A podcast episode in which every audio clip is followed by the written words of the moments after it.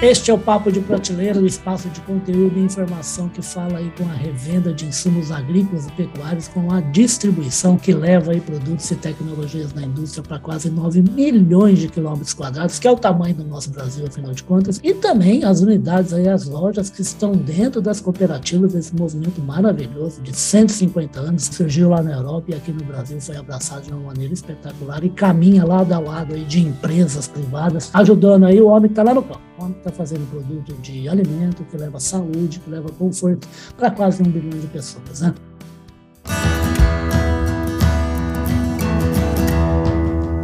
Podcast Papo de Prateleira. E hoje eu tenho um prazer aqui, de, eu, na pré-conversa aqui que eu sempre tenho, antes de bater um papo com, com o entrevistado, é a primeira vez que eu estou entrevistando, é um imenso prazer conhecê-lo assim tão rapidamente, saber de tanta coisa em comum que a gente tem, eu estou falando aí de gente que trabalha com PET, e PET realmente é uma área que tem tudo a ver com a distribuição, vocês vão saber mais um pouco por quê também, né? E, e quem vai falar sobre isso é o Henry Berger. O Henry Berger está falando direto lá de Atlanta, como diriam os americanos. Né? Atlanta. Atlanta, nos, nos Estados Unidos, e ele vai falar com a gente aí sobre uma abordagem bacana, moderna e necessária que todo mundo, todo mundo que tem um animal em casa, tem um animal de estimação, pet, chame do como for, se é dono, se é tutor, precisa ter, que é, é muito interessante é necessário, tá bom? Henrique, prazer recebê-lo aqui no Papo Prateleira, tá, rapaz? O prazer é prazer enorme estar aqui com, com, com, um veículo de tanto prestígio como é a Agro Revenda, também obrigado. fazendo parte do grupo Public, a gente conhece vocês de, de longa data, a, a, amizade que eu tenho também de muito tempo com o próprio Carlão, né? É, é uma, realmente uma honra, um prestígio estar aqui com vocês e eu espero que a gente possa ter um papo uh, que nos leve não só às nossas origens, mas também nos aponte para o futuro, né? Perfeito, não vai ser assim. E um papo, como eu sempre gosto de dizer, que conta com o apoio, com o patrocínio do Clube Água Brasil, Clube Água Dealer, que é essa plataforma aí, que foi uma plataforma inédita, revolucionária, que ajuda o quê? A fazer a mesma coisa. Ajudar quê? a ligar o cara. Precisa de tecnologia para produzir bem lá na fazenda. A indústria, que está sempre pesquisando erguendo novas soluções tecnológicas para pôr mais dinheiro no bolso do produtor, para ajudar em todo mundo que trabalha na fazenda e a comunidade, a sociedade onde esse produtor rural está inserido. Oi, antes da gente começar aqui, a entrar no assunto aqui, rodeando ainda, mas para deixar claro para o pessoal que não sabe, para mim foi uma novidade, o pessoal pode não saber. O Henry está lá nos Estados Unidos, já trabalhou muito tempo, viveu no, no no exterior, mas ele, na verdade, é um paulistano da Gema, né? lá da Vila Leopoldina, e os avós dele são de Torre de Pedra, que é uma cidade que fica na Grande Porangaba, que é onde nasceu o Carlão. É isso aí. É verdade, os meus é. avós, todos eles, os quatro, já falecidos, infelizmente, mas eles todos são nascidos em Torre de Pedra. Meu pai também é nascido em Torre de Pedra, minha mãe é ah, nascida em Iperó, uhum. e, e as nossas origens estão lá. Lembrando que Torre de Pedra, por muitos e muitos anos, antes da emancipação, antes de se tornar uma cidade, ela era um ah. distrito de Porangaba. Né? Legal, eu me lembro de menino, quando passava férias em, em, em Torre de Pedra. Meu pai tinha um sítiozinho lá em Torre de Pedra, uhum. onde eu acabei querendo realmente me tornar um médico veterinário. Também foi a minha primeira origem no agro. Né? Eu me lembro muito bem quando eu era criança, às vezes eu queria comprar alguns insumos em Torre de Pedra naquela época, não tinha revendas agropecuárias, uhum. então eu pegava um ônibus que tinha ali em Torre de Pedra, que ligava até Porangaba, e eu ia lá na loja agropecuária comprar os insumos para o nosso gadinho, para os cavalos que a gente tinha lá em Torre de Pedra. Que legal. E hoje Porangaba, para você saber, anos. É, eu não sei se você sabe que hoje Porangá, rapaz, está com quatro revendas muito bem estruturadas, viu, rapaz? Você vê a força da distribuição brasileira, né? Porangaba é um município que tem há mais ou menos 4 mil habitantes, né? Exatamente. Torre de Pedra, se eu não me engano, está com 2.500, 2.500. Então, você imagina, né? Mas é um, é, um, é um lugar que é motivado pelo, pelo agro, né? Movido pelo agro. Maravilha, gente. E se tem força no Brasil, força econômica do Brasil, que é o agronegócio, como o Henrique está falando, outra força espetacular é o mercado que vem atrás e é necessário para o quê? Para abastecer e para ajudar gente que tem animal de estimação, gente que tem pet em casa e que precisa cuidar dele, principalmente quando resolveu adotar ou comprar. Né? E a proposta da Vet Family, que é uma. O Henry está capitaneando a chegada né, desse. Eu nem chamo de empresa, eu chamo de um conceito né, aqui no Brasil. Eu queria que você falasse para o pessoal o que, que é Vet Family, a origem dela como, como integrante de um grupo que surgiu lá na Europa, né? E por que, que tem essa abordagem dirigida ao médico veterinário que atua lá numa clínica? Exato, Riba. E, e, obrigado pela pergunta e pela oportunidade. E não somente é, é, é, o conceito, é um propósito por trás disso. Você sabe que, como médico veterinário que eu sou, eu tive a oportunidade de trabalhar muito tempo no Brasil. Há 10 anos atrás, mais ou menos, eu saí do, do Brasil, tive uma passagem pela Europa, depois agora, nos últimos oito anos, estou uh, nos Estados Unidos, né? É, fico, é, passo metade do meu tempo nos Estados Unidos, metade do meu tempo em São Paulo, né? Por uhum. conta uh, da implementação de Vet Family no Brasil. Nós somos uma empresa, Vet Family faz parte do conglomerado uh, da, de Vimian Group. Vimian Group é uma holding que ela é proprietária de quatro, de quatro empresas na área de especialidades farmacêuticas, diagnósticos, na área uh, de, de, serviços veterinários e também de implantes ortopédicos. Vet Family, especificamente, é uma empresa que ela já está há 20 anos no mercado europeu, ela se expandiu por toda a Europa, Europa continental, primeiro Europa nórdica, depois Europa continental, uhum. expandiu também para outras áreas como Austrália, China, Estados Unidos e Brasil, uh, no ano passado, foi a nossa inauguração uh, como empresa. Né? Nós trouxemos uhum. ela de forma orgânica, começando ela do zero. E como eu dizia, é, é uma empresa que traz um conceito novo, é, que traz um propósito muito grande. Eu passei por, por 20 anos numa empresa é, chamada Merial, que depois foi adquirida pela Behringer Ingelheim, uma empresa que eu tenho muito carinho, uma empresa é, de produtos icônicos como Ivomec, como Eprinex, então é, vacinas de aftosa, né? Ah, o, o, o, meu fator motivador de vir para a Vet Family é, foi exatamente o propósito por trás. O médico veterinário, e eu sou médico veterinário, eu posso lhe dizer, nós não temos formação em gestão.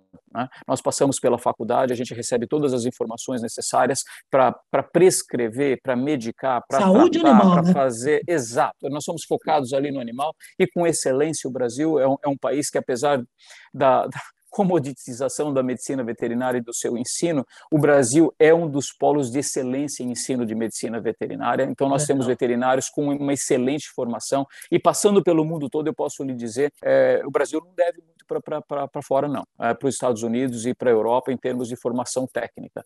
Mas em gestão nós não temos essa formação. Né? Então, nós, do dia para a noite, temos a nossa clínica, temos o nosso, o nosso negócio e nós não sabemos como fazer as coisas, né? E os veterinários, eles sofrem muito com isso. Então, ah. eles são veterinários, eles são motivados pela paixão que os trouxe, que os levou a ser veterinários, é, mas eles não sabem como fazer gestão de pessoas, não sabem como fazer gestão financeira, não sabem como fazer contabilidade, não sabem como conversar. Está falando da é, clínica que ele resolveu montar. Da clínica que ele resolveu montar, exato. E aí, como todo uh, pequeno negócio brasileiro, você começa começa a sofrer as, as consequências dessa, falsa, dessa falta de, de formação. Né? Então, Vet Family ela, ela tem um sucesso muito grande na Europa e esse sucesso nós estamos trazendo para o Brasil também para tentar ajudar o médico veterinário nessa jornada. Como a gente diz, a, gente quer fazer com que o veterinário seja um profissional de sucesso, que ele seja pleno na sua profissão, claro. que ele possa executar a sua profissão da melhor forma possível, é, que tem inclusive um fator social por trás. A medicina veterinária, ela dentro do conceito de, de, de One Health, que se fala bastante, a saúde humana e a saúde veterinária é, elas estão juntas, elas andam é, é, mão a mão, né? É, e o veterinário faz parte disso. Ele é um profissional admirado pela sociedade por aquilo que ele faz para os pets, para o agronegócio, para os animais de produção, mas a Vet Family precisa ajudar o veterinário, quer ajudar o veterinário nessa jornada. Perfeito. Agora, o, o, Henri, pelo material que eu publiquei no site agrorevenda.com.br, que o pessoal mandou da assessoria, já falando, já não é o primeiro, já publiquei alguns, já falando de uhum.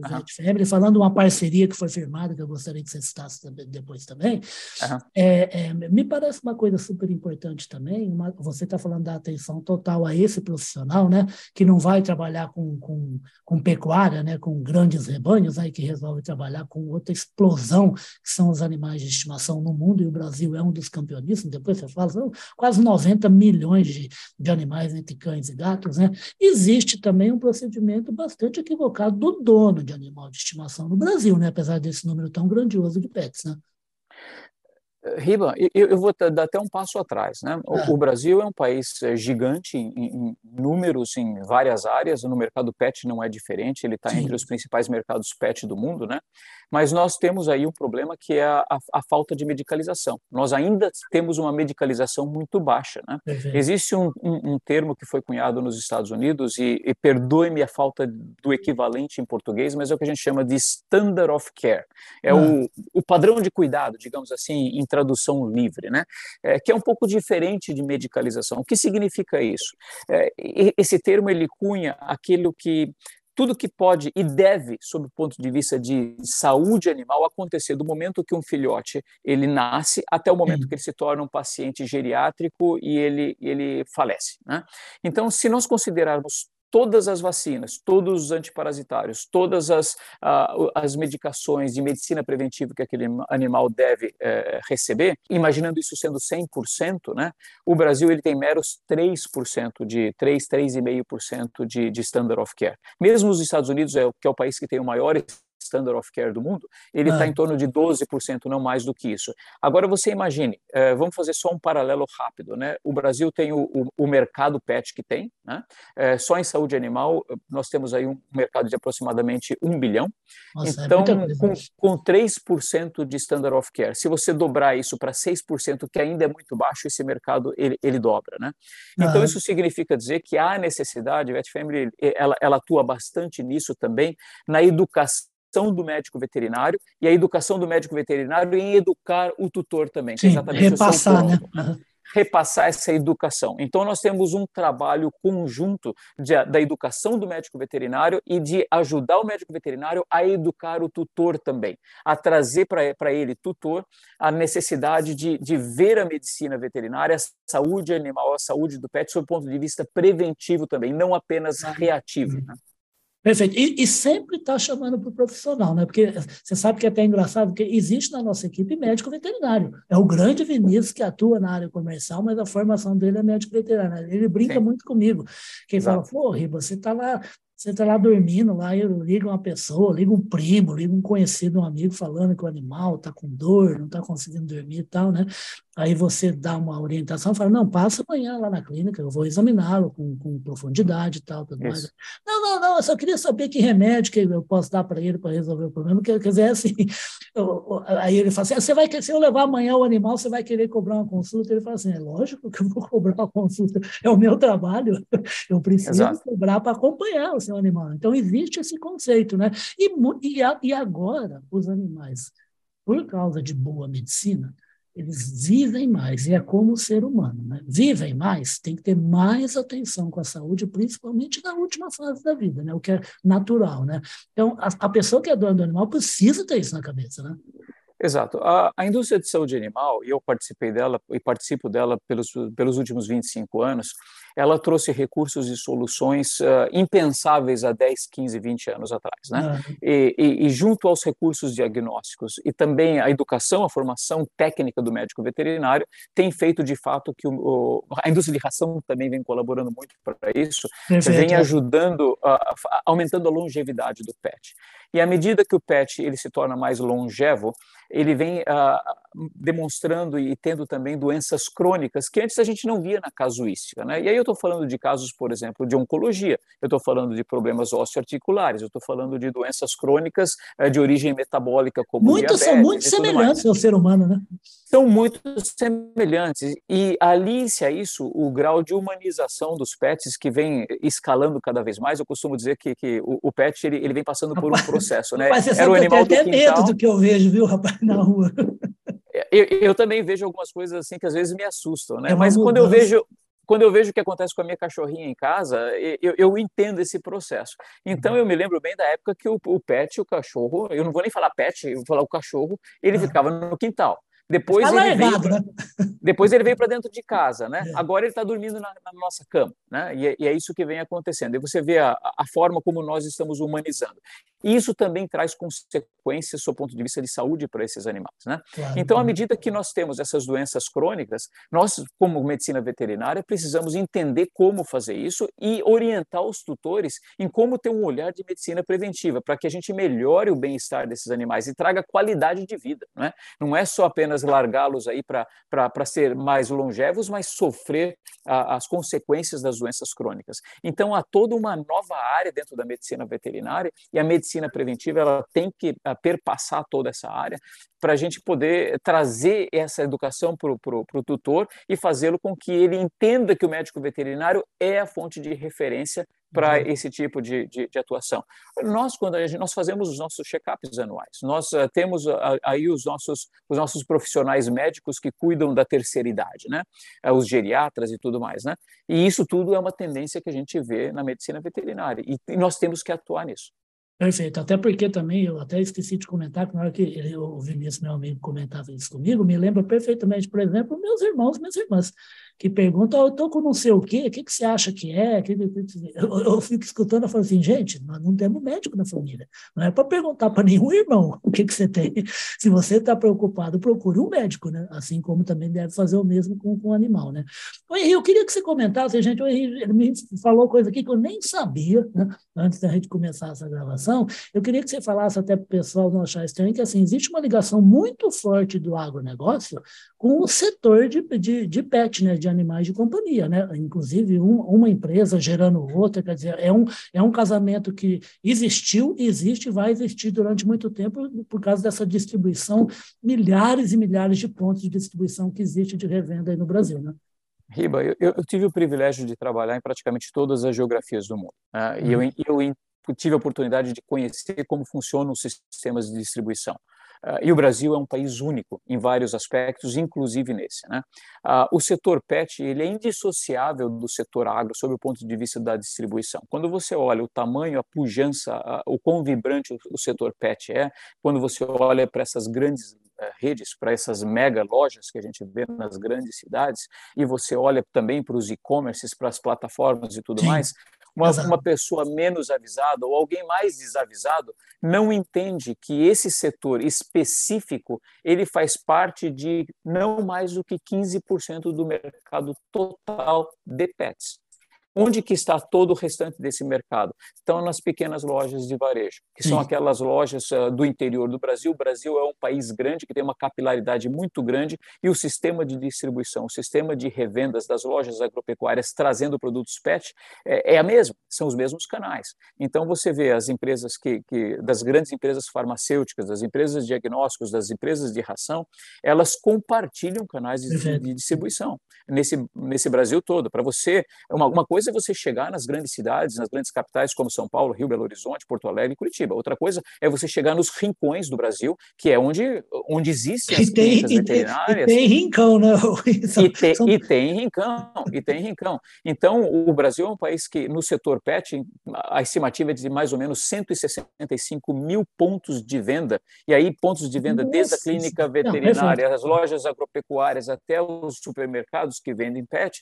Mas quando você olha para essa distribuição, para essa rede, para essa capilaridade, ah, o sistema de distribuição existente ligado ao agronegócio, ele tem uma importância fundamental, porque o médico veterinário, o Brasil, ah, ah, em muitos aspectos, ele é um país OTC, né? É, é, é, tem as, medicações de prescrição, mas tem também os produtos de OTC, então o médico veterinário faz a prescrição ou a recomendação, aquilo que é de prescrição, muitas vezes o veterinário ele tem ali para ofertar ao, ao, tutor, e essa é, é, é uma das das, das, das atuações de Vet Family para fazer com que a prescrição seja respeitada por parte do é, médico veterinário, para que não haja o desvio da, da, recomendação técnica do médico veterinário.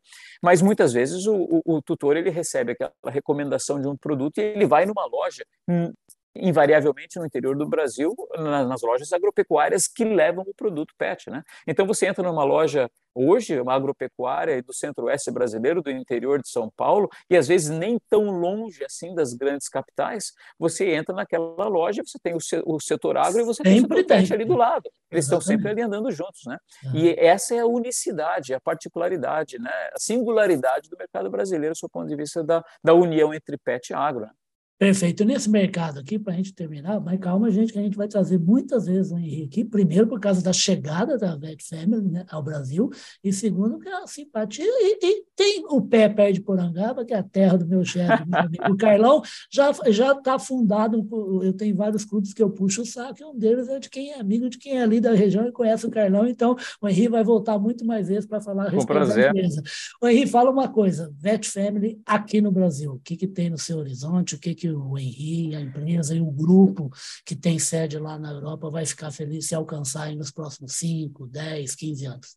Para começar, Riba, é, é, a aposta de um grupo econômico muito forte na Europa, já num país como o Brasil. O Brasil é um país que eu costumo dizer sempre que qualquer empresa do setor de saúde animal, uh, se ela quiser ser séria e global uh, no contexto no contexto mundial, ela tem que passar pelo Brasil. O Brasil ele é um país que impõe muitos, muitos desafios, né? É, e nós sabemos disso, desafios macroeconômicos, desafios regulatórios, desafios, desafios legais uh, ah, para se entrar.